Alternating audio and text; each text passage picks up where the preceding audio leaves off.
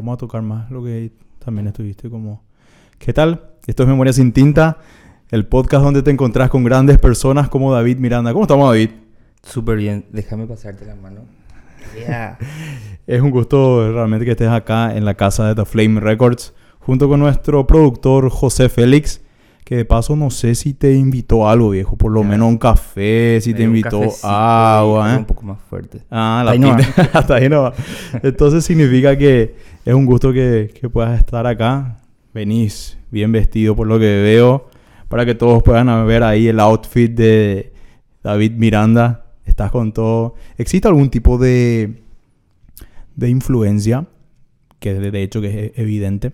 Pero que vos consideres que a partir de lo que es el cine se desemboca todo lo que es tu arte. Ya veo que sos un fan de Quentin Tarantino y eso se puede decir que es donde parte todo lo que es David Miranda. Y no tanto porque yo empecé eh, con Mad Max. eh, Mad Max, sí. sí. O sea, Los 70 por ahí, eso, ¿verdad? eh, era una película de los 70, pero Sí. pasaba en la Red Globo en el 89, Ah, ok. 90. Pa- pasaba esa película, ¿verdad? Sí. Y repetía y repetía, ¿verdad? Entonces en una de esas yo creo que tenía, no sé, 8 o 9 años. y agarré una de esas películas y después toda la película de, de, de Lee, ¿verdad? Sí. Que mi abuela era fan ¿En serio? de la película, sí. O sea, significa que desde casa ya te educaste como cinéfilo. Sí, pero, pero inconscientemente. o sea, Inconscientemente. nunca pensé que íbamos, íbamos a terminar haciendo una película, ¿verdad? Así mismo es. Pero ahora te encontrás ya en, en esa etapa consolidada. ¿Vos crees que, que, que de repente a partir de esto también te sirve en el marketing? eh, esto es algo que bifurca, ¿verdad? Que, que va y que agarras algo como inspiración para que de esa forma tu, tu arte nazca, ¿verdad? O sea, existe ahí una, una especie de código Ujú. que, que- que vos uses y que re- replicas ese código en las demás cosas que haces, ¿verdad? O- Y, y en realidad, así co- como decís, eh, la mayoría de la gente así me llama y me dice, che, Ujú. yo quiero darte mi proyecto porque vos ya te consolidaste. Ujú. Y justo fue una discusión que tuvimos en su momento con Juan Caitana. sí. Eh, ellos ya estaban con su segunda película y, y venían de, de 25 años, creo que, de, de experiencia, ¿verdad? Y, y Juanca decía, ¿verdad?, de que eh, tenía mucho miedo con su segunda película. Sí. Y yo decía, ¿cómo? ¿Verdad? Si Sí, ya hiciste una película. Sí. Y ahí yo entendí también de que puede tener ya cuatro películas, Sí. eh, o como Martín Scorsese, Sí. que él, creo, no sé en qué número de película ya está, ¿verdad? Claro. Pero él sigue probando un montón de cosas dentro de su película. O sea, como uno nunca termina de consolidarse, porque de repente la tecnología te avanza o, o- Sí. o otra cosa, entonces vos te vas día a día eh, practicando eh, o haciendo algo nuevo desde, desde lo que es tu mirada, ¿verdad? Entonces yo creo que, que nunca terminas de consolidarte, ¿verdad? Así es. Y existe un punto clave que vos recuerdes en un episodio, porque ge- generalmente eh, la, la gente que, que se consolida en algo, ¿verdad? O de repente emprende algo, tiene un cierto suceso en su niñez que le marca, ¿verdad? Ujú. qué sé yo. Eh, de repente me estabas diciendo que eh, en tu casa se consumía las películas y, y te fue mucho más fácil entrar en ese contacto ya al momento de querer producir justamente eso. Entonces, ¿en qué parte empieza el David Miranda director? Eh, en realidad productor. Productor, digo bien, di productor. Sí. Te cuento que eso es una discusión que tenemos todos los días con mi señora, porque Ah, ella sí. me dice, ella me dice, eh, yo no puedo entender todavía cómo sos productor de películas Sí. y no sabes los nombres de los actores, me dice, ¿verdad? Ajá. Ella siempre me dice eso. Y, y le digo yo de que en realidad no, no, no pasa por eso. O sea, Sí. yo pienso que la gente tiene que, a partir de, de- de este podcast, por ejemplo, gente que quiere meterse en el cine, no tiene que tener como referencia, eh, yo no vi la película o yo Sí. no tengo una educación cinematográfica Ujú. como A o como B, sino pienso que la gente tiene que tener como, como meta, ¿verdad? Quiero hacer mi libro, quiero hacer mi película Sí. y, y, y como sea, ¿verdad? Empezar a investigar. Hoy en día voy a entrar en YouTube y poder ir viendo todo eso, ¿verdad? Y a partir de ahí te metes en lo que es tu proyecto personal y darle duro a eso, ¿verdad? Entonces, quiero nomás hacer como una introducción a Sí, esto sí, que vos me preguntar para, para que eh, también dejen evidencia de que yo no vengo viendo muchas películas y pensando que en algún momento dado yo iba a meterme en película. En realidad, si me habla de un punto de inflexión de cómo yo me metí en esto, fue cuando en el 2011, así de forma oficial, ¿verdad? Porque yo venía filmando ya más o menos del 2004, 2003, creo que empecé con mis primeras filmaciones. Sí. Así, pero corto, así entre los perros, ¿verdad? Así voy a Sí. agarrar y filmar, ¿verdad? Pero así oficial, oficial, 2011, cuando hubo un festival acá en la Triple Frontera y teníamos que presentar un material, ¿verdad? Sí. Entonces yo me animé y con un grupo de, de- de amigos que nosotros le den- denominamos equipo guaraní, guaraníes, ¿verdad? Sí.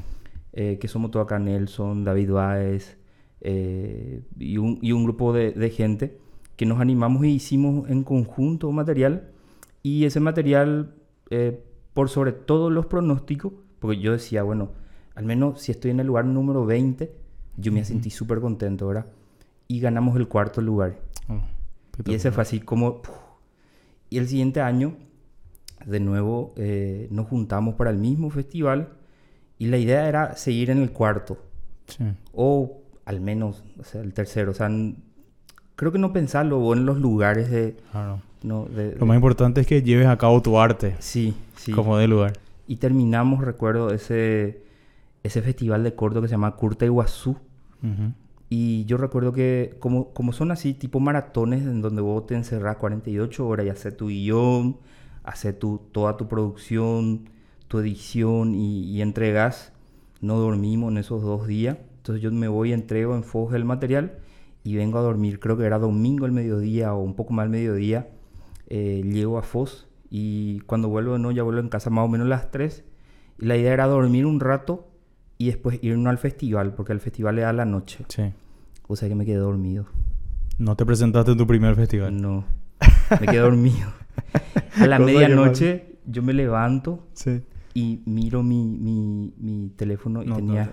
50 llamadas Oh. perdidas. Y me doy cuenta que ya era la medianoche. Hijo de... Claro, eh, para, para que la gente entre también en contexto, Sí. yo, mi hijo justo estaba con neumonía. Ah, Entonces. Claro. era una semana de no dormir por, porque nos turnábamos para quedarnos en el, en el hospital. Ujú. Inclusive yo me escapé en uno de esos para irme a filmar un ratito. Espero que, que eso ya sea un asunto aclarado en Sí, por familia, porque, porque esto sale. Me escapé, me fui, terminé la filmación, ¿verdad? Sí. Entonces me fui a dormir, me levanto, encuentro las 50 llamadas perdidas. Y yo lo primero que pensé, alguien se murió. Yo dije, ¿verdad? Y empiezo a revisar así y había un número, o sea, me di cuenta que había así como, todo era número de Brasil. Y dije, no, no sé cómo no conecté. Claro. Y elijo así un número y llamo y me atiende, había sido el realizador, el, el encargado del festival. Y me dice, David, vos sabés, ganaron, ganaron. Yo me asusto y corto. Y me siento así en el sofá y pienso así, ¿qué es lo que pasa? ¿verdad? Porque no podía yo entender, o sea, yo no, yo no vi, yo no vi que el nuestro material, que nuestro material podría salir lo segundo primero, ¿verdad? Claro. Y después vuelvo a llamar de nuevo y me atiende, pero me atiende ya así más tranquilo. Pero se nota que era así justo cuando acababa de, de- de anunciar quiénes son los ganadores y yo ahí llamando, ¿verdad? Justo en ese momento, pero fue con una coincidencia. ¿verdad? Entonces, eh, me dice ahí que nosotros ganamos el primer lugar en festival y ahí yo me quedo congelado porque el tema que nosotros tocamos fue un tema muy complicado, no era un tema sencillo de abordar. Entonces eso a mí me pesó muchísimo, o sea, cómo yo iba a contar cómo se hizo ese material, ¿entendés? Y, y encima, to- porque tocábamos las drogas, Ah, ok. ¿entendés? Y tocábamos la paranoia de los perros, ¿verdad? Cuando no- normalmente en el mundo del cine siempre hay ese tipo de, de- de- de, diríamos, de, temas que vos abordás, ¿verdad? Entonces yo decía, ¿cómo voy a explicar? Porque eso me, me pesaba, ¿verdad? ¿Cómo yo voy a explicar? ¿Cómo nos metimos en ese guion, ¿verdad? Sí. Al final fue súper fácil, ¿verdad? abordar eso. Y eso fue como el punto de inflexión en donde nosotros dijimos, bueno, ok, hicimos dos materiales, ¿qué tal si hacemos un largo, verdad? Y en realidad, eh, esa era otra vez una nueva discusión. O sea, ¿cuándo va a ser tu largo? Así después de 10, 10 cortometrajes, 20. ¿Cuándo vos te sentís y decís, ok, esto oficialmente es el momento, ¿verdad? Que es supuestamente ya cuando vos... Eh, muchas veces la gente cree de que necesitas llegar a un punto que decís, no, ahora empieza todo, ¿verdad? Sí. Cuando... Eso muchas veces no, no, se anuncia así nomás. O sea, es, es algo que, que sucede. La, es una consecuencia ya de, de, un hecho que vas acumulando y tal vez de otras experiencias, no necesariamente de empezar a hacer los cortos necesarios para llegar a, sino que llegas porque es como que todo se alinea y, y escuchas ahí un switch que dice ahora, ¿verdad? Sí, y era una avalancha de llamadas de muchísima gente de los medios de prensa y en una de esas yo dije, hey, ¿y por qué no, no, no, no aprovechamos? y esa avalancha, porque seguro me van a preguntar, ¿y qué se viene después? Porque como yo vengo también del marketing, de, yo soy diseñador gráfico, soy creativo, yo decía, bueno, debería yo pensar en preparar algo para el futuro. No importa si ese futuro va a ser de aquí a 5 años, 10 años, ¿verdad? Yo, pero debería yo decir, eh, mi próximo proyecto en tal año va a ser un largo, ¿verdad? Y era tanta la presión de los medios que cometí el error de decir, sí, queremos hacer un largo. Y es como que yo cavé así mi propia tumba. Ya te comprometiste. Sí, me comprometí en hacer un largo. O sea, ¿para cuándo el próximo largo? Y es el próximo proyecto. Yo dije, ¿verdad? De hecho, yo no, no me sentía todavía preparado. Claro. Pero ya dije, ¿verdad? Y a partir de ahí la gente ya, ya, empezó a, esperar eso. Sí, sí, sí. Y creo que al, al mes nomás ya empezamos a, juntarnos con un grupo de gente y, así sale la, la, película eh, de terror que hicimos. Eso es justamente algo que, que, vos dijiste, David, que me llamó mucho la atención, que es, y creo que es característico de, de, los artistas en sí o gente que trabaja en base al arte, que es el hecho de que nunca realmente está lo suficientemente listo para emprender algo. Creo que si le hacemos una entrevista a, todos los más grandes escritores o, cineastas, ¿verdad? Creo que nadie supo de que esa obra que llegó arriba eh, era la obra que puso todo su empeño. De repente surgió simplemente de un momento de pasión, ¿verdad? O de empezar a poner mucha fuerza, ¿verdad? Mucho entusiasmo, sino fue más algo que eh, era, parece que al instante, el momento y la hora indicada para que llegue eso. Yo, por ejemplo, como e-, escritor, ¿verdad? Yo nunca me siento listo para publicar el próximo libro. O sea... ¿Cuántos libros tenés de paso? Un libro. Libro. Pero... Cuando, hiciste ese libro dijiste, este es el momento. No, de, hecho que ni sabía que iba a ser un libro. Eso es lo peor. Que yo nunca, nunca pensé en ser escritor. Y yo me acuerdo que fui a un viaje en Perú. En ese tiempo eh, ya consumía mucha literatura. Entonces fue algo más de, no sé cómo explicar ese fenómeno artístico en donde hay algo que te nace y de eso nace otra cosa y esa, esa otra cosa y va, otra y va. Y literalmente yo puedo decir que a mí me empezaron a llegar las informaciones. O sea, era como si fuera que una persona me estaba dictando, che, escribí esto. Y era como si que empezaba a acumular cosas, cosas y cosas. Por eso justamente me estaba interesando eso. Porque yo cuando escribí mi libro de poemas, nunca pensé que iba a ser un, libro de poemas. Nunca pensé que iba a escribir poemas. Y resultó eso.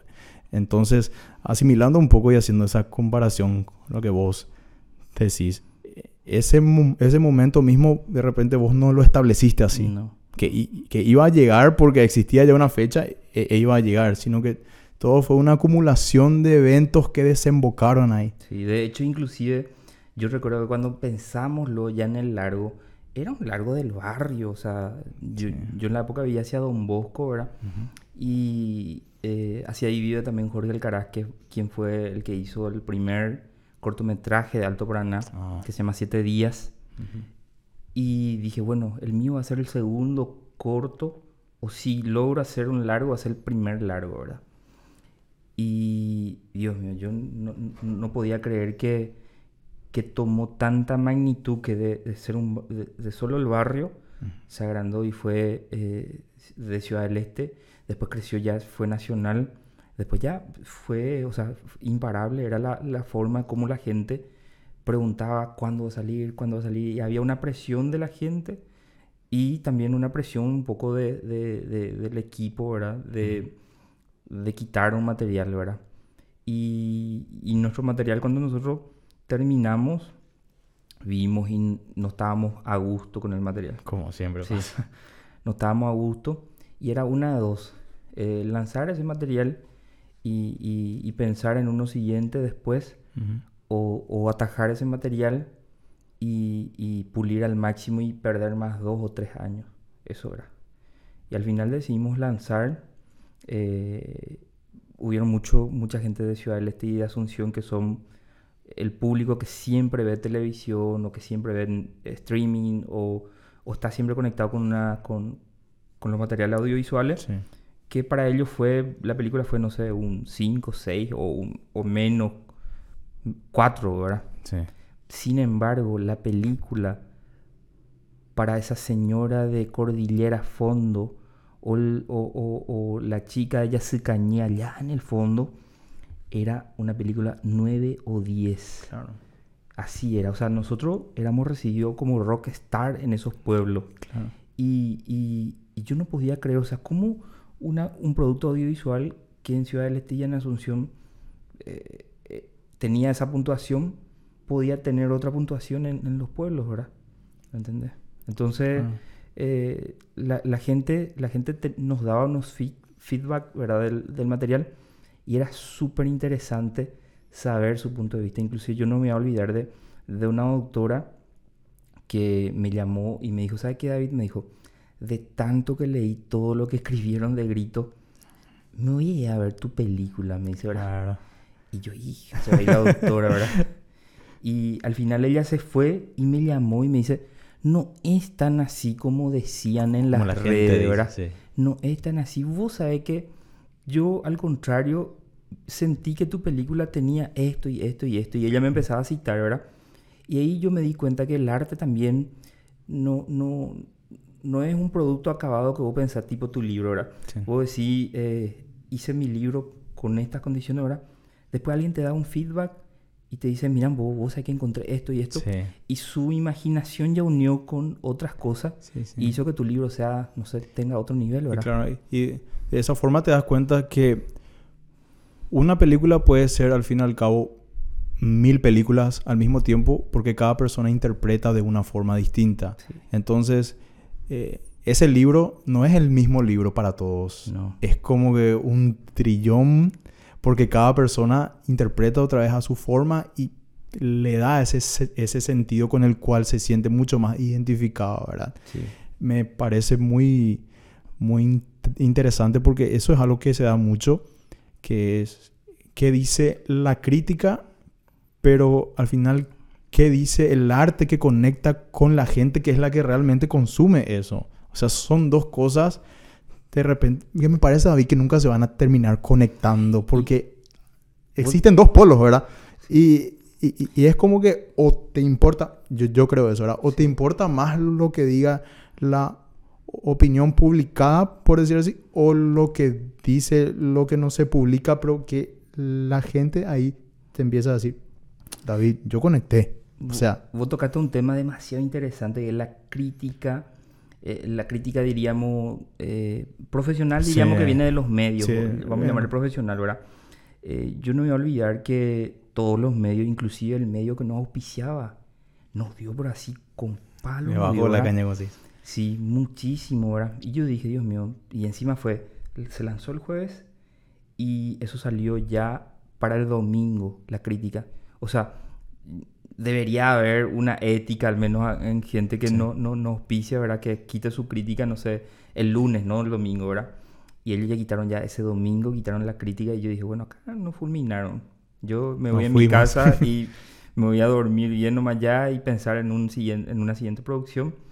Y al final la crítica tuvo un efecto diferente. O sea que gracias a la crítica nosotros fuimos visibles. Responde de otra forma que es la no esperada. Sí, y, y, por suerte fue así porque yo estuve, ese lunes yo estuve a punto de responder, porque uno, uno, uno es humano y uno sí. o sea, te, te, hierve la sangre, ¿verdad? Y yo inclusive ya hice todo mi texto para responderle a, a, nuestro auspiciante y a otra gente más que, que escribió. Y al final, hablando así entre los perros, me dijeron, no, no vamos a esperar, no vamos a esperar. Esperé yo para responder y se dio ese efecto contrario. O sea, la crítica nos ayudó a llegar a un grupo de gente que nunca jamás pensamos que íbamos a llegar. Estamos hablando, en el cine nosotros vendimos un poco más de 33 mil tickets y, y, a nivel de, Nosotros hicimos un cine que yo le llamé Cine Tour por los Pueblos. Se vendió en total 55 mil tickets, ¿entendés? O sea, eh, frente... Siempre pongo como comparación Mangoré, una superproducción que que creo que movió un poco más de un millón de dólares, tenía, tenía un, equipo detrás eh, y nosotros éramos cuatro o cinco gatos locos, ¿verdad? Que estábamos en todo, o sea, vos tenías que estar en la producción, tenías que estar en la postproducción, tenías que estar en el marketing, en todo, o sea, ese grupo de gente. Conseguimos llegar, ellos llegaron a 10.000 tickets y nosotros llegamos a esa cantidad, ¿verdad? Entonces, a veces no, no, no, no, no tenemos que enfrascarnos en pensar que porque tenés un producto audiovisual, eh, diríamos, no tan bueno. O que de repente no cumple con los estándares que, que se espera. Y porque eso es siempre la visión de la gente que nos ve, ¿verdad? La gente dice, esto mismo que vos estás haciendo, yo recuerdo que vi, creo que hace 5 o 6 meses atrás, eh, no sé cómo me llegó en memoria sin tinta, yo no sé si yo lo estuve buscando, me llegó nomás, ¿verdad? Y yo vi y dije, wow, ¿dónde será que hacen? ¿Será que hacen en Asunción? O sea, es el pensamiento que tenés afuera. Claro, claro. Entonces yo pienso también que la gente dice, che, mira, pues yo le estoy viendo a, a, David y a Santiago que hicieron un material, ¿verdad? Y ve así como muy lejano eso. Y no es tan así, ¿entendés? No es tan así. O sea, si la gente se propone y hace su primer guion y hace su primer corto y empieza a laburar, va a conseguir llegar eh, en el menor tiempo posible en el producto audiovisual que la persona quiere, ¿entendés? Así mismo es. Lo que pasa es que muchas veces estamos eh, concentrados en, como dijiste, en lo que ocurre más afuera, porque si bien es algo así, todos fijamos nuestra mirada en Hollywood de repente. Sí, sí. O sea, todo es muy hollywoodense.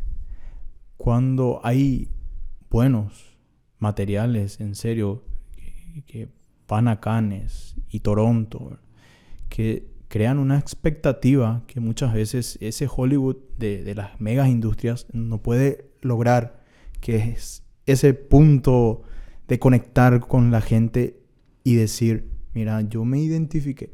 Yo creo que, que, David, no sé si estás de acuerdo conmigo, no existe un mejor halago que una persona pueda decirte, yo me identifiqué con lo que vos mostraste, o hiciste, o escribiste.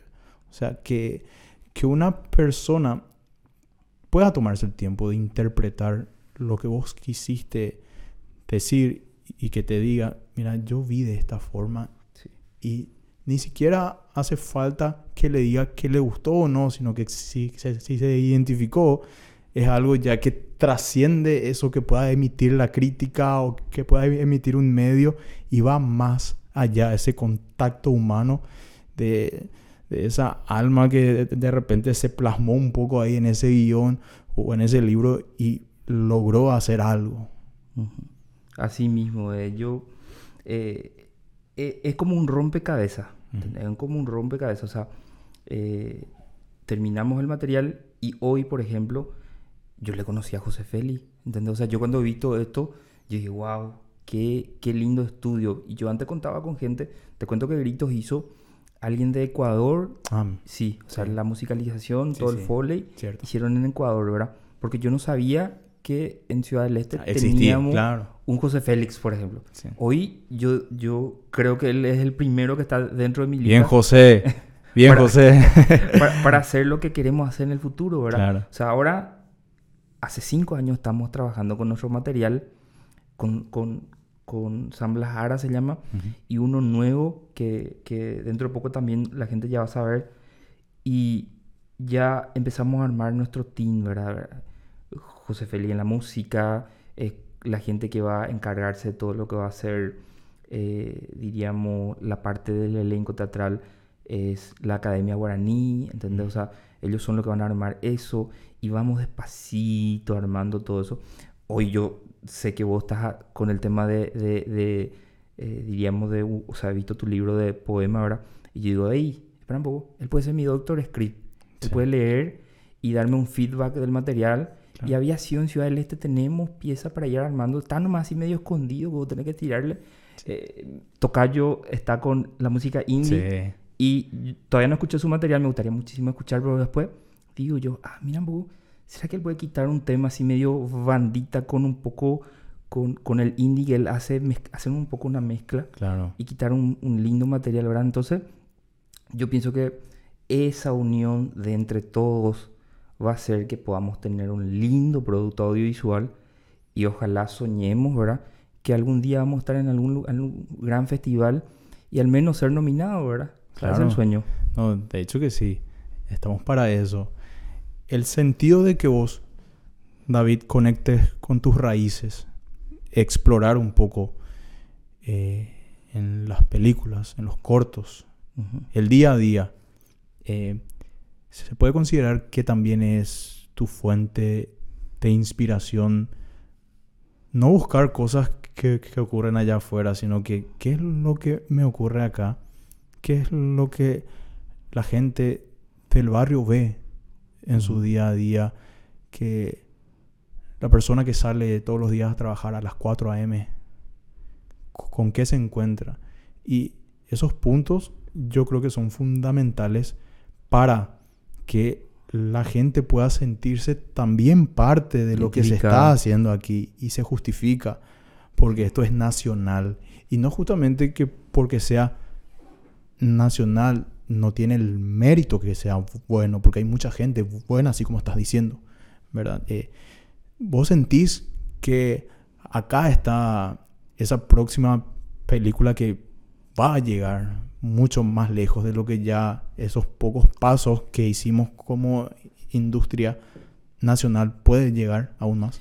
Sí, vos sabes que esa debe ser nuestra particularidad. Ese toque que nosotros tenemos. No sé si te diste cuenta que el, pa- el paraguayo es muy... El paraguayo quiere la paz y la tranquilidad. Sí. Es el paraguayo. Eh, No quiere conflicto. No. Eh, sin embargo, vos te vas en Brasil y ellos eh, tienen muy grabado lo que dice lo por su bandera, orden y progreso. Ellos quieren orden y progreso, ¿entendés? Ellos están laburando para crecer y ser una industria gigante en todo sentido, ¿verdad? Sí. El paraguayo es el tipo que está, o sea, vos te das lo ya cuenta por su tereré, su mate, él está ahí tranquilo con, con tal de que el gobierno pueda poner buena educación y buena salud Lo básico. el paraguayo está súper bien. Entonces, si nosotros empezamos a tocar cuestiones que tengan que ver con la idiosincrasia del paraguayo, eh, eso va a ser el diferencial que nos haga llegar en el exterior con nuestra película. De hecho, los americanos, no sé si te diste cuenta, ¿verdad? Pero ellos están saliendo de Hollywood y Sí. están buscando nuevos, eh, nuevas formas de contar su cine. Y, y de seguro en algún momento dado, si, si, si nosotros estamos laburando, y nosotros digo como industria de todo Paraguay, no solo Sí. nosotros, ¿verdad? Eh, en algún momento dado va a haber ese cruce y vamos a encontrarnos. Y hago una pausa ahí y te cuento lo siguiente también. Mucho, no sé si te pasó ahora, pero muchos de nuestros abuelos, eh, nuestros padres, siempre contaban historias. A mí, por ejemplo, me llenaron de historias mis abuelos, ¿verdad? Qué sé yo, del Yaceyateré, del bombero, del plata de Sí. ¿verdad? Toda esa historia. Y tenemos tanta historia que se puede contar que no existe un escritor o un guionista que haya puesto eso en los papeles. Entonces, para que la industria funcione, tiene que haber unas piezas principales, ¿verdad? Primero, tiene que haber gente que le gusta escribir, porque de nada sirve que tengamos muchos David que hagan producción, pero que no tengamos historia.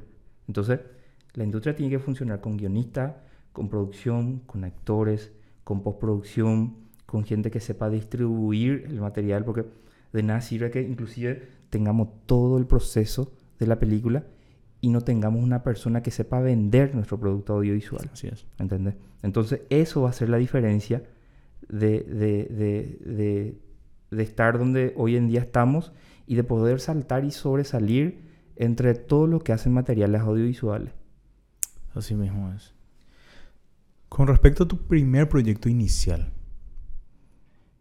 cuando tocaste una cámara por primera vez, ¿te acordás un poco de cómo fue eso? ¿Qué te llevó a hacer Tenía eso? miedo. Mucho miedo. Sí, yo recuerdo que Nelson Ibáñez fue el que eh, con, con quien trabajamos, ¿verdad? Y recuerdo que él tenía así un, un- un papel, ¿verdad? Del, del, de- del tipo de, de- ¿cómo se llama? Eh, del tipo de, de- screen que, Ujú. que tienen que tenerse para, para verse, ¿verdad? Y normalmente las cámaras profesionales tienen ya eso, ¿verdad? Entonces él ponía una cinta de papel en mi cámara Sí. para tener más o menos el perfil, ¿verdad? Y yo tenía miedo hasta de tocar la cámara, pues yo pensaba que podía fundir la cámara, ¿verdad? Entonces yo le tiraba a Nelson y Nelson como tiene, tiene onda con el tema de dirección de fotografía, Nelson Ibáñez, él era el que hacía todo eso, ¿verdad? Hasta que en un momento dado, después de mucho verle a él filmar y tocar la cámara, yo me animé también a tocar y, y explorar, ¿verdad? Pero me di cuenta que eh, lo mío era más eh, sentarme con alguien, venderle el proyecto. Sí. O sea, des- desde que comencé con esto, yo me di cuenta que me siento más a gusto eh, vendiendo el proyecto. Est- ¿entendés? Estando ahí para que Sí, eso se dé. Sí, sí. Capaz en el futuro, no sé. Y en el futuro hablo de aquí a 10 o 15 años, Sí. eh, me pueda ver dirigiendo, pero no me veo un poco dirigiendo, no, No. me veo, sí. Me veo más bien eh, ayudando a la gente a producir su propio material audiovisual. Claro, así mismo es. Ese primer contacto cuando supiste que, que el nombre de Da- David Miranda está sonando, fue una, una advertencia de, no, ahora ya es un compromiso de, de cuidar mis pasos. O, o qué fue lo que te despertó primero al saber que lo que estaban haciendo estaba lle- llegando a más gente que no solamente involucraba a la familia, sino que ya iba pasando de persona en persona. Desde el inicio, o sea, el, para mí el primer contacto con quien llegamos y dijimos, porque nosotros buscamos muchísimo Ujú. muchísimo. Yo busqué en todo Paraguay guionista y recuerdo que una vez le llamé a, a un periodista de, de última hora y después mucho él me atiende y me dice, ¿sabe qué? Eh, tal fecha vamos a hablar y yo creo que sí vamos a poder hacer tu material, me dijo, ¿verdad? Ujú. eh, yo tenía así en mi agenda la fecha, llegó la fecha y yo por poco a las 6 de la mañana, yo no le llamé al periodista, ¿verdad? Eh, realmente le llamé la, la- como a las 9, ¿verdad? Le llamé Sí. y vos sabés que me da apagado su teléfono, me da apagado, me da apagado y yo dije, hija, o sea, se fue mi proyecto, dije, ¿verdad? Sí. Y llamo y llamo y me da apagado y en eso al mediodía veo la televisión y le dio un poco un ataque cardíaco al, al tipo. Al periodista. Sí, al periodista le dio un, un- un- un- ataque, ¿verdad? Y yo dije, hija, o sea, eh, se fue el proyecto, dije, ¿verdad? Porque era uno de los, de los que estaba con escritura eh, y, y era el que yo veía haciendo nuestros materiales. Al final, después creo que de casi un mes él me atiende y me dice que no, que no va a poder hacer, ¿verdad? Entonces yo le llamo a, a- Había una... O sea, yo también no tenía mucha referencia a quiénes eran escritores, ¿verdad? Claro. Y para mí había una politóloga que escribía muchísimo. Entonces yo dije, le voy a llamar y voy a ver si ella puede ser alguien que pueda escribir una onda así para nosotros. Le llamo, eh, me dice sí, que me va a ayudar para hacer el guion.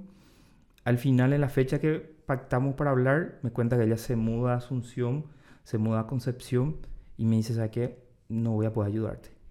Y hija, yo quedé así, pero en el fondo, ¿sabes? Y dije, ¿cómo no, no, puede ser? Y ahí es donde yo llego al profesor Saracho. Eh, me contaron que él estaba con teatro. De hecho, yo le conocía, pero yo no sabía que él escribía. Eh, nos vamos en su casa, le proponemos la idea de gritos. Y él, y él se une al proyecto. Y yo le pregunté en cuánto tiempo creía que podía terminar un guion. Y yo me imaginaba, no sé, seis meses o un año, así era mi Sí. imaginación. Y me dijo, en un mes, me dice, no puede ser. ¿Vo- ¿Vos decís, profesor? Sí, en un mes vamos a terminar el proyecto, me dice. Y ahí es donde yo anoto lo el 31 de enero que iba a llamarle al profesor. El profesor cinco días antes me llama para mostrarme todo lo que era el material. Cinco días antes del plazo Del pactado plazo, incluso. Sí, y me muestra el material y yo le di tres, cuatro, leí así a la primera página y eso era lo que queríamos. Esto es. Sí, entre, entre- en, el grupo que estábamos dijimos, ok, esto es- tiene algunas modificaciones, ¿verdad?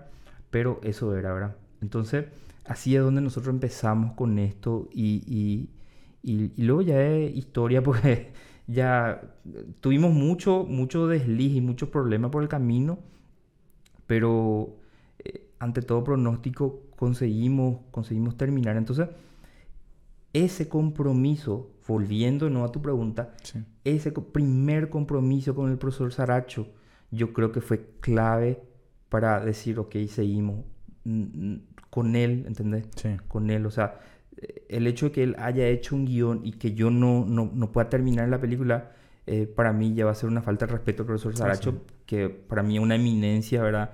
Porque él, cuando acá, cuando acá era todavía bosque, Sí. él vino y hizo eh, teatro. Entonces yo decía, no, yo tengo que conseguir al menos llevar la película hasta el final. Y si la gente no se va a ver, bueno, ya, ya, no, no, no es, o sea, yo dije yo que no era más, no iba a ser más nuestra culpa porque es un producto que no, no le iba a gustar a la gente, ¿verdad? Sí. Entonces, al final se dio algo diferente, ¿verdad? Ujú.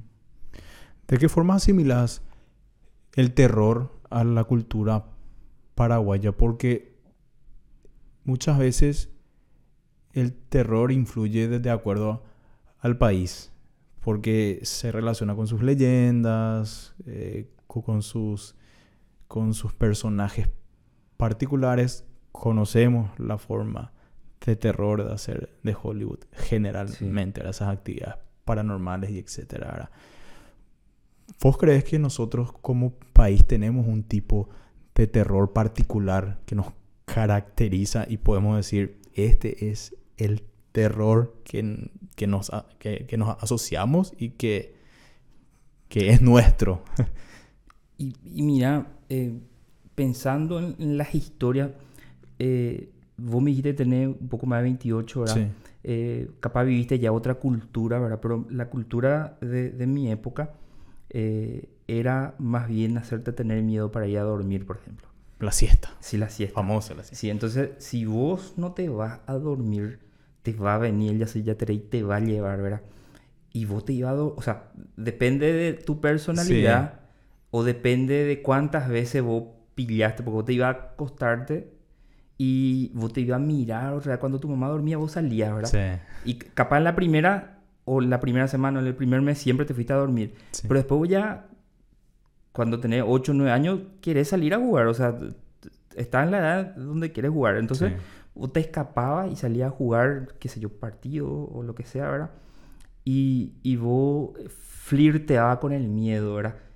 Eh, en el sentido de tipo, ¿será que existe ya sé ya Que es cierto, esto es lo que me Sí, o, o, o a veces de noche, eh, anteriormente teníamos dos o tres canales el de Brasil y de Paraguay, ¿verdad? Sí. Entonces, tipo, llegaba a las siete y media de la noche y tus padres ya te decían, por ejemplo, tenés que irte ya a dormir porque el bombero, ¿verdad?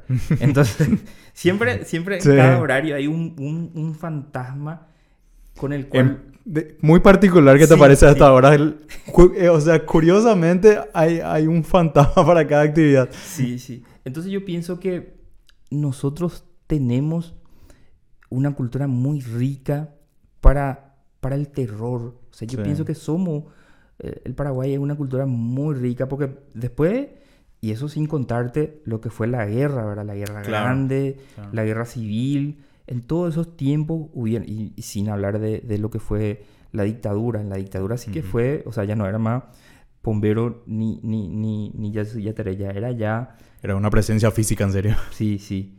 Y, y- y corría eso por la gente, por ejemplo, de que en algún momento dado, si el general viene eh, y, y te elige, eh, los padres tenían que darle al general. O sea, eso, por ejemplo, es algo que yo no he visto todavía escrito en un material. ¿Entendés? Y ayer, eh, ayer o anteayer estuvimos con, con Lauchi Gamarra, eh, una artista eh, que eh, en- tiene, un, tiene un- una academia en Brasil, Sí. una paraguaya, ¿verdad? y ella contaba de que temas como, como el del general, tenemos creo que cuchillo de palo y dos materiales cortos tenemos. Pero no tenemos materiales, por ejemplo, para un público más familiar, por ejemplo, que podemos hacer. Entonces, tenés un abanico así de temas que podemos tocar y podemos nosotros con eso sobresalir en el exterior, identificarnos un poco con el terror. O sea, deberíamos nosotros ser uno de los primeros en, en estar en ese género a nivel Latinoamérica, ¿verdad? Deberíamos explorar más eso. ¿Existe algún tipo de censura que vos creas eh, con respecto a las películas que, que, se producen hoy día? Acá, por ejemplo, eh, eh, estabas hablando de la época dictatorial de lo que fue Stroessner, por ejemplo. ¿Crees que, que, no existe un sistema aún que, que avala eso, que sea posible que eso no, no se pueda llevar a cabo? Y, y, hace, hace, hace poco, hace en el 2015, si mal recuerdo, 2016, eh, un amigo lanzó un, un, documental que se llama Paraguay, Droga y Banana. Sí, eh, gran documental. Sí, sí, muy buen documental. Vi y lo vi y lo reví. Sí, yo también vi dos veces, creo. Y recuerdo que, que se comentaba, ¿verdad?, de que había una presión eh, de la familia que todavía sigue hacia él, ¿verdad? Entonces, eh, a veces eh, tener todavía ese tipo de presión, tipo eh, el dueño de la empresa donde vos estás trabajando tiene un poder sobre vos y vos ya dejas de trabajar en ese lugar, ¿verdad? Pero uno, uno hace esos tipos de materiales sabiendo que, que tenés consecuencias, o sea, más si toca cuestiones como la dictadura, ¿verdad? Sabes que vas a tener una, un, un, una presión ya sea de tu familia, porque yo no te conté que tuve una presión sobre, cuando yo elegí hacer terror de mi mamá, por ejemplo.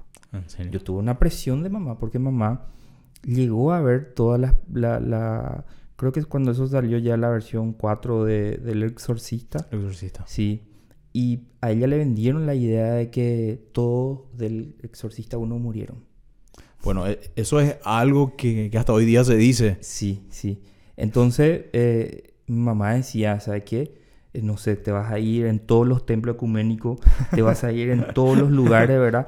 Ella me quería llevar, Claro. ¿verdad? Y yo le explicaba, mamá, mamá, esto es ficción, o sea, Sí. nosotros hicimos una historia y mamá, con mamá no había caso. Mamá me quería llevar y por poco no me quería derramar, no sé, agua bendita o algo No, así. bandita, ¿verdad? por la duda. Sí, ¿entendés? Entonces tenemos también una, una idiosincrasia, ¿verdad? Eh, particular en Paraguay, ¿entendés? O Sí. sea, o tener la presión de la dictadura, por un lado, Sí. y por otro lado tener la presión de las tradiciones. Que es la, la, la familia donde nace todo y lo que te imparten a partir de... Sí, y cuando toco te- la familia, también me refiero a la dictadura, porque quien más que menos en ese tiempo tenía a veces un buen estatus o tenía un trabajo gracias al general, ¿verdad? Y, y evidentemente el general no le hacía saber de todo lo que él hacía, o sea, era, Claro. eh, ¿entendés? Entonces, Era todo muy cubierto. esa, esa persona le ve a él como un líder, así como, como, como Hitler, ¿verdad? Ujú. Entonces vos le hablas de que querés hacer un material audiovisual de esto que él hizo y te van a venir con una presión encima de que no fue tan así, ¿verdad? Ujú. Y no fue tan así para esa persona, pero para creo que 23.000 personas que murieron fue Fue totalmente así. así, ¿verdad? Y eso no se puede esconder, ¿verdad? Y que en esa época se podía dormir con la ventana abierta. Sí, qué famoso discurso, Dios mío. Famoso discurso que te quieren vender, ¿verdad? Y capaz sí, capaz sí se podía dormir y capaz hizo muchas rutas y capaz hizo, pero no podemos también tapar el otro lado. O sea, vamos a hablar de las dos cosas y listo, y punto, Sí. ¿verdad? Para no pelearnos. Sí, sí, a mí mismo. Sí. No puedo hablar particularmente de gritos del Mondad ¿Qué parte de grito? desde el principio. Y tu bueno, experiencia, yo- cómo surgió todo. Yo, yo te contaba del guion ya, ¿verdad? Sí. Cómo hicimos con el profesor Saracho. Eh, recuerdo que cuando el profesor Saracho me entregó el, el- el- o sea, nos entregó el guion, eh, para mí la primera cosa que teníamos que hacer era venderle la idea a alguien. Entonces en ese contexto yo recuerdo que me fui y me senté con, con Camilo Carrizosa eh, para, para pedirle un poco su apoyo y recuerdo que me fui sin nada. O sea, yo no sabía que vos tenías que hacer un, un- un- el famoso press kit que le Claro. llaman o un kit de prensa, ¿verdad? Sí. Eh, yo me fui con mi agenda y listo. Y le expliqué a él la onda, ¿verdad? Y él me preguntaba, pero ¿y cómo lo van a hacer? Y tal forma. ¿Pero y dónde? ¿Y cómo vas a poner la, cama y, la cámara? Y me hacía así preguntas. Y en una de esas yo recuerdo que agarré la hoja y le dibujé así. Mira, acá están los saltos y acá va a pasar la cámara y todo eso, ¿verdad? Y yo miré así mi dibujo cuando, yo, cuando ya le mostré y cuando miré yo dije, Dios mío, qué horrible mi dibujo, ¿verdad? y yo le miré así su cara y su cara era así tipo, este tipo, este tipo tiene un proyecto, o sea, un sueño en su cabeza que no puede mostrar. No puede plasmar. Sí, pero confío en él. Y en esa reunión él me dijo que sí nos apoyaba. Y, recuerdo que eh, una de las segundas personas que, que, yo le visité eh, fueron la gente de Joana Pam, que porque nosotros cuando íbamos a filmar necesitamos de un apoyo de, de, la gente que no, porque teníamos un elenco, teníamos que darle de comer al elenco, no teníamos fondo. Entonces eh, ellos fueron uno de los primeros también que se sumaron a este proyecto. Chipería Leticia también se sumó a este proyecto, ¿verdad? Y, y recién cuando toda esta gente se va sumando es donde yo, como yo vengo del, del mundo del, del, de las bodas, de los 15 años, yo hacía los fotolibros y recuerdo que dije, pero ¿por qué yo no hago un fotolibro de toda esta idea? Si yo ya tengo el guion, ¿y por qué no plasmo eso? Entonces, preparo eso con, con, con, las marcas de nuestros auspiciantes, ¿verdad? Y ahí es donde eh, la película empieza a tomar forma, ¿entendés? O sea, darme cuenta de que la película, y eso que yo ya venía ya de, de creo que fue el tercero o cuarto curso de producción audiovisual, de, porque fue así, ganamos los dos cortos y después yo empecé a buscar cursos de producción audiovisual y ya venía ya, pero no es lo mismo que vos hagas el curso a que vos vivas el proceso. Entonces ahí como que se me fueron uniendo todas las piezas también, hicimos el, el material audiovisual y recuerdo que en, en, en, ese tercer proceso le invitamos a Juan Caitana, eh, ellos vinieron a Ciudad del Este para una charla, se fueron en casa para, para hablar un poco del proyecto, yo le muestro el fotolibro y ellos se quedaron así, pero extasiados, así, porque era así, súper grande era el, libro, ¿verdad? Y yo dije, ay, wow, ¿verdad? Así miraba, ¿verdad? Y, y, me pregunta, ¿cómo se te ocurrió hacer esto, verdad? Porque nosotros ni para siete cajas hicimos, me recuerdo que me dijo. Y le conté que yo vengo del mundo del, del 15 años y el casamiento, entonces me surgió una idea de hacer, ¿verdad? Y ahí es donde también con, con, con la ayuda de ellos nosotros tomamos como un nuevo impulso, ¿entendés? El apoyo de ellos, de, de, de, alguno, de alguna gente que estaba en cultura de la época, eh, despegamos y después ya fue, no te digo que fue más fácil, pero, pero fue eh, más leve seguir armando, pero era siempre el mismo proceso, o sea, yo le traía a la gente, yo era el chofer, yo era el que le daba de comer a la gente, o sea, me iba a buscar, eh, siempre con, con, un equipo, o sea, no, no, yo solo, pero con un equipo. Y inclusive yo tenía que abrir el set para, para la filmación y yo era el último que cerraba. Y cuando me iba en casa, llegaba ya creo que las 2, las 3 de la mañana, tenía que descargar la memoria, porque acordate que eran gigas y gigas de memoria. Entonces a veces yo me quedaba despierto y sin darme cuenta al día siguiente ya era las 8, era el, el primer rodaje otra vez, ¿entendés? Entonces, eso fue así eh, eh, la experiencia de gritos a grandes rasgos. Y, recuerdo que cuando hicimos la fecha de lanzamiento, empezaron los, los cortes de, energía. Y vos sabes como cuando vos estás con tu programa y nosotros no teníamos todavía en la época los, estabilizadores o los no break que le llaman, para atajar la corriente 15 minutos no teníamos y se caía la red eléctrica y se iba toda la, la vez. Se puede decir que sí pasaste por experiencias paranormales entonces con Grito Mundial. Sí, sí, pero sí, en serio, en serio. En serio, nosotros estamos de, ese viaje de venir y ver los materiales.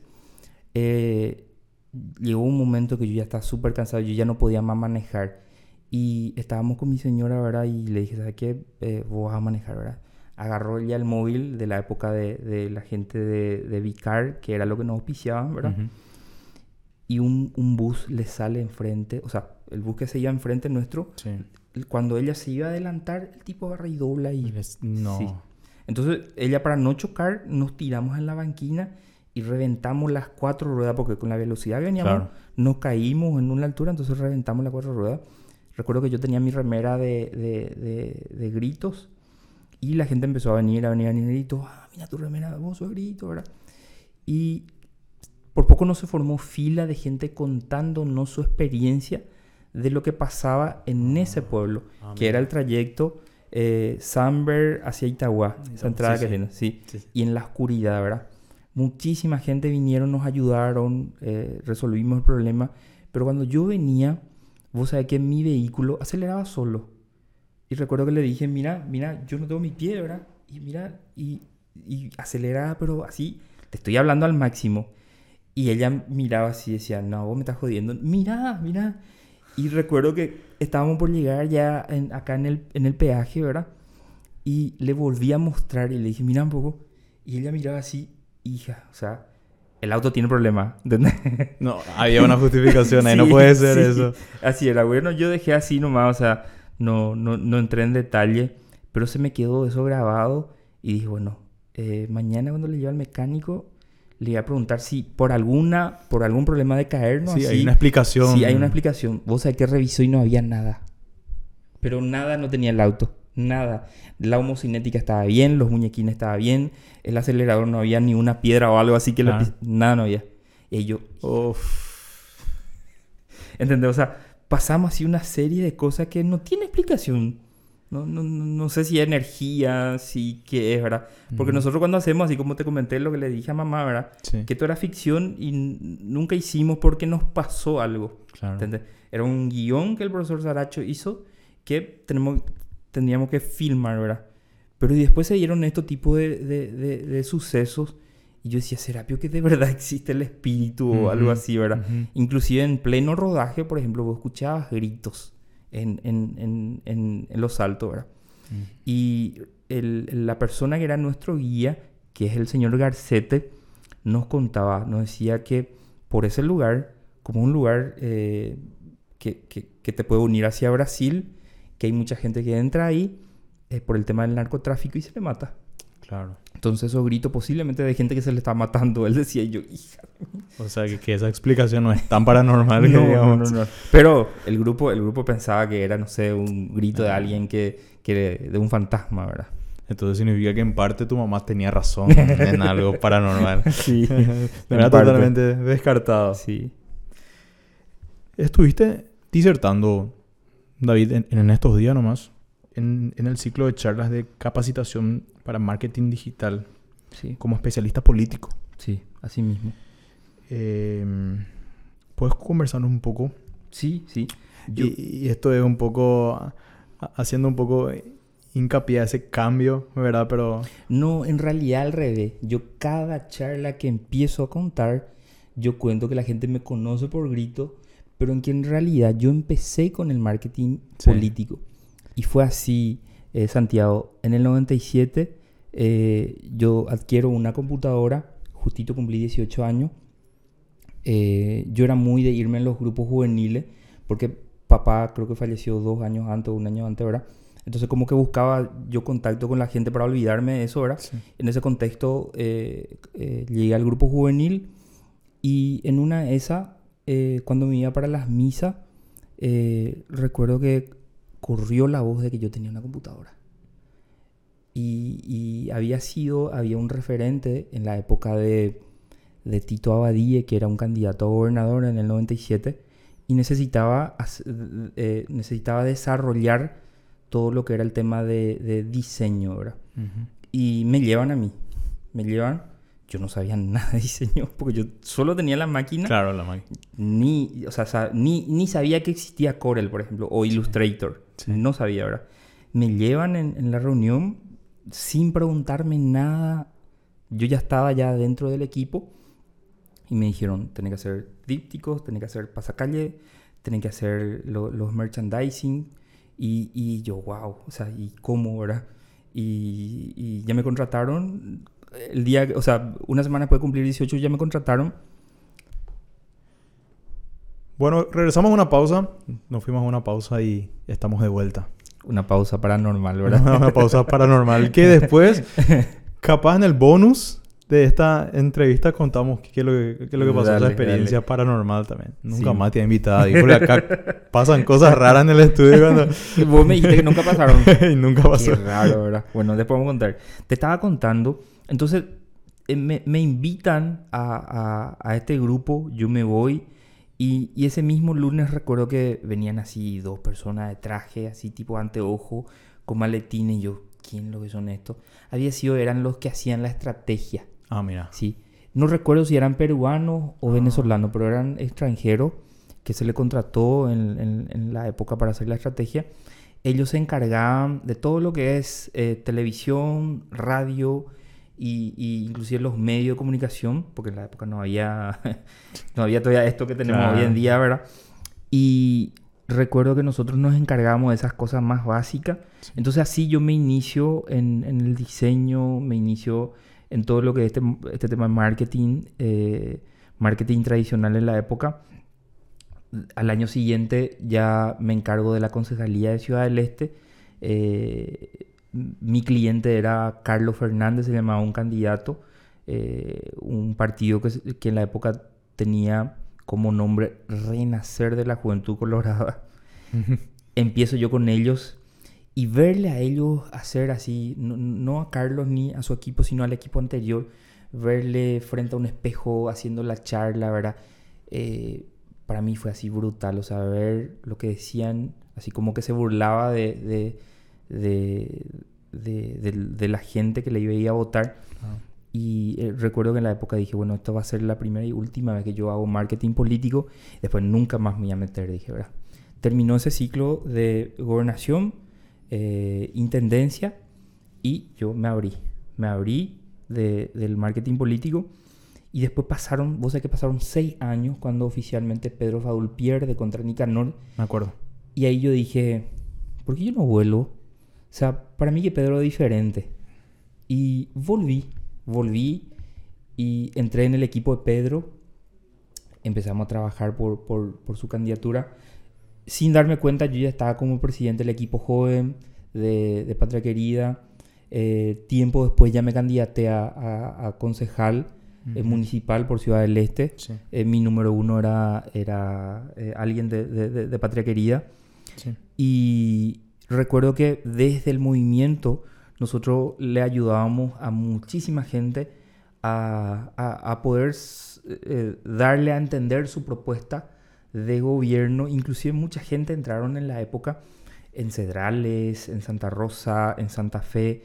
Y ahí yo dije, "Pero, un poco", mm, porque llega un momento que vos no te das, no te das cuenta que vos estás haciendo un servicio que eh, vos podés, que puede ser rentable, porque yo hacía eso desde mi casa siempre, de, porque desde que yo tuve computadora yo tenía una, mi, mi, mi pequeña productora que siempre se llamó DM Producciones, hoy DAM, Dam. sí, y dije, voy a ofrecerle este servicio, porque yo ya vengo ya desde el 97 con mucha experiencia, voy a ofrecerle a otros movimientos. Y así es donde yo llego eh, a, a ofrecerle este mismo servicio a, a Drakeford del PLRA.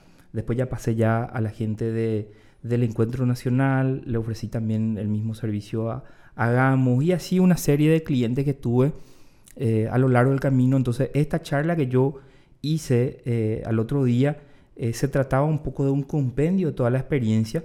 Hoy en día yo hago estrategia de, de estrategia política. Sí. Yo le, le- le guío a los candidatos a intendente y concejales a que ellos puedan eh, contarle al elector su propuesta de gobierno a través de videos, a través de flyers, a través de materiales. De forma más interactivas. Sí, y un poco también eh, el- lo que nosotros le llamamos en marketing político el war room, ¿verdad? O sea, sentarnos así en un, en un lugar y decir, bueno, ¿cómo nos vamos a mover?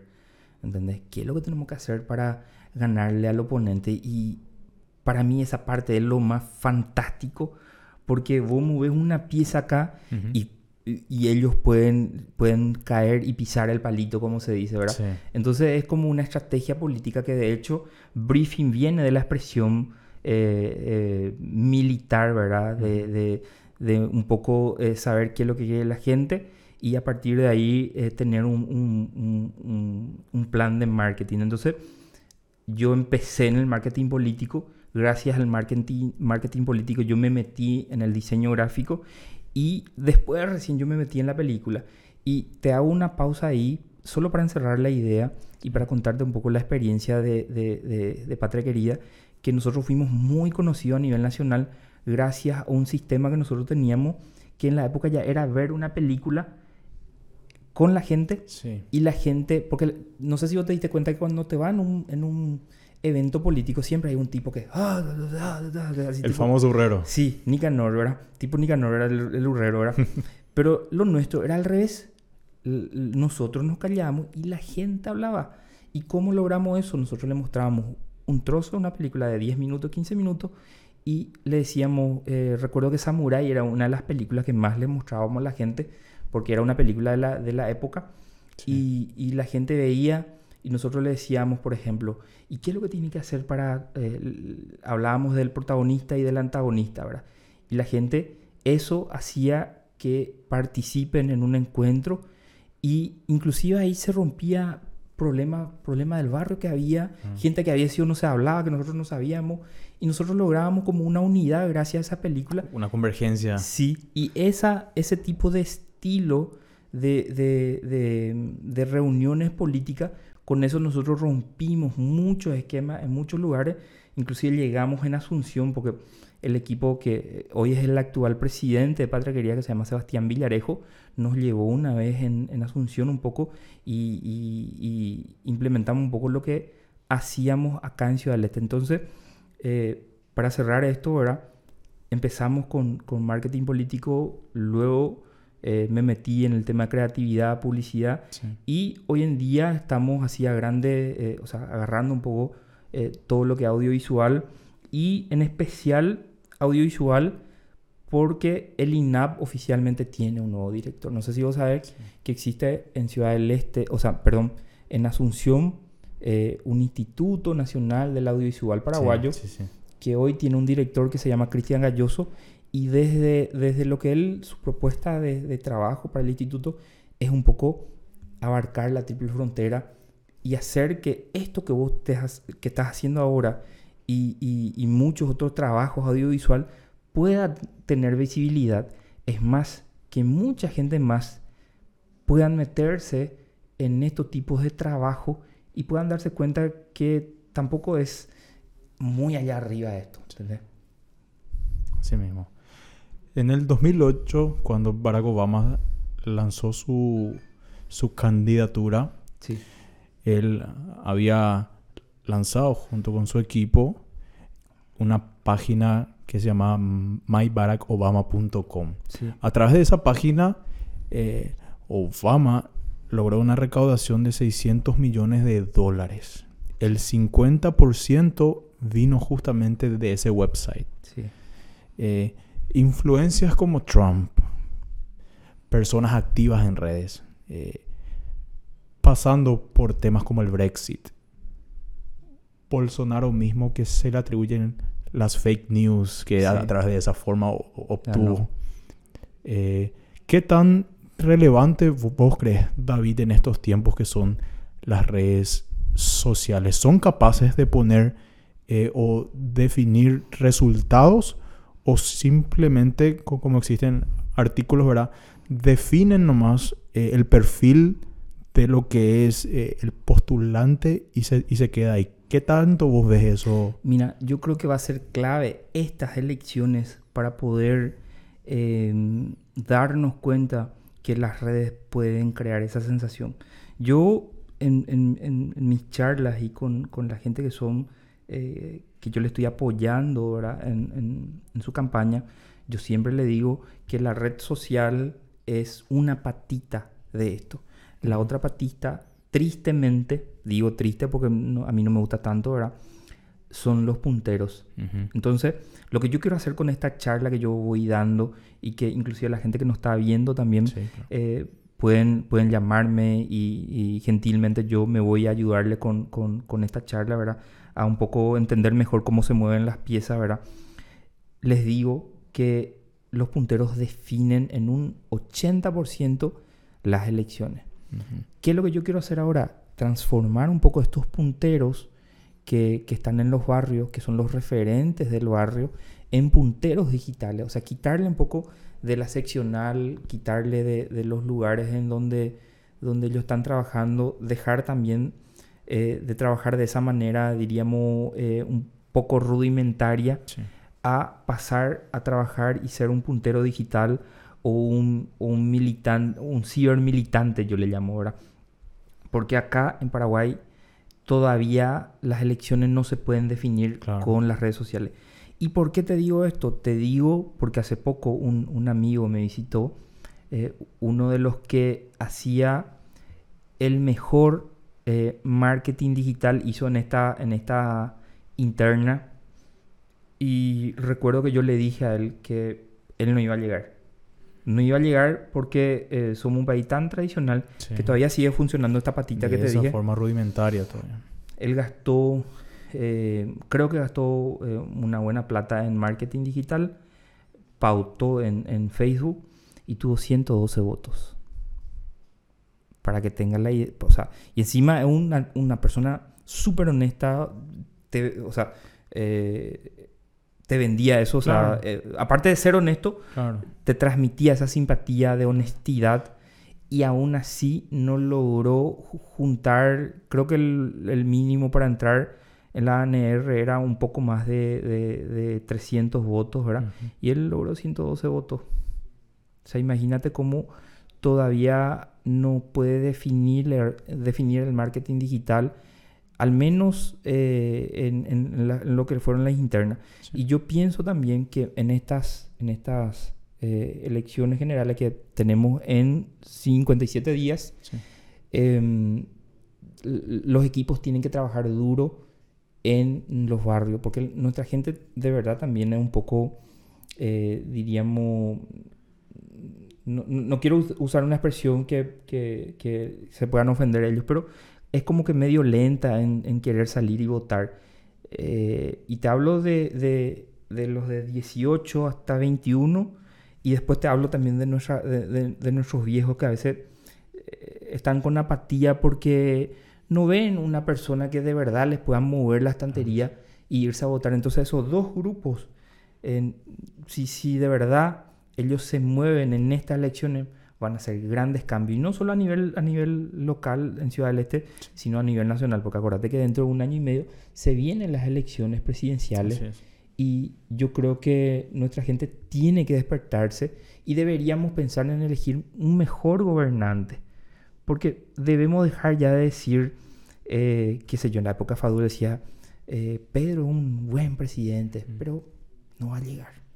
O. Pedro es un presidente para Suiza, no para Paraguay. ¿Por qué no le podemos tener a Pedro o a alguien con el perfil de Pedro para gobernar nuestro país? O sea, ¿por qué siempre tenemos que ser el Aishiyanga, que tiene que venir un tipo que, que no entiende nada de política y- y no, no poder cumplir con cuestiones muy básicas de salud o de educación que necesitamos, ¿entendés? Claro. Así mismo, David. Bueno, de hecho, si quieres de- de- dejar un mensaje final para las personas que, que te están observando con toda esa experiencia que nos contaste hoy, ¿quieres dejar algo para, pa- para el público? Un mensaje central de, de todo lo, lo que hablamos para resumirlo. Y, y un, un poco agradecerte, eh, Santiago, ¿verdad? por este espacio que, que, que es muy necesario, Santiago, para hablar de, de muchísimas cosas, eh, de lo que pasa en Ciudad del Este, de las pymes. Seguro yo te iba a hinchar por el tema de las pymes, sí, que en algún momento dado voy a querer venir a hablar contigo Por sobre favor, eso. esta es tu casa, te dije. Después el tema político, que no existe una plataforma de política para hablar, por ejemplo. Entonces, pienso que estos tipos de espacios la gente debería de refundar más en su barrio, en su, en su comunidad, su hogar, porque hoy no le vamos a llegar solo a la gente de Ciudad del Este con este material, Sí. le vamos a llegar a todo Paraguay y te puedo asegurar, Santiago, que va a haber paraguayos de otros países que van a ver este material y van a decir, esperamos, hey, yo quiero apoyarle a Santiago. ¿Cómo puedo hacer para apoyarle a Santiago? ¿Entendés? Arroba Memoria Sin Tinta en Instagram y todas las redes sociales. Así que te agradezco mucho, Santiago, por este espacio. Eh, también a Ada, que, que eh, me hizo esta, esta, esta remera. Te pasaste a... No, por favor. Gracias, Ada, gracias, Ada, y a Lucas. Eh, y bueno, estamos, estamos Santiago, para, para ayudar a la gente a que sus proyectos y sus sueños audiovisuales puedan tener trascendencia. Así que con eso quiero terminar, Santiago, y muchísimas gracias por la invitación. No, ¿Y de qué forma te encontramos para que la gente se pueda comunicar contigo en las redes? En todas mis redes yo estoy como David Miranda PI. En todas mis redes. O sea, ponen eh, Facebook barra David Miranda PI, Twitter David Miranda PI, Instagram David Miranda PI. O sea, todo. Sos universal entonces. Espectacular. Así que a todas las personas que nos vieron, que, que pudieron escuchar este podcast o, o ver este podcast, les agradecemos y nos vemos en la próxima edición de Memoria sin Tinta. Muchas gracias. Gracias, Santiago. Bien viejo. Gracias, Gerard. Pegó.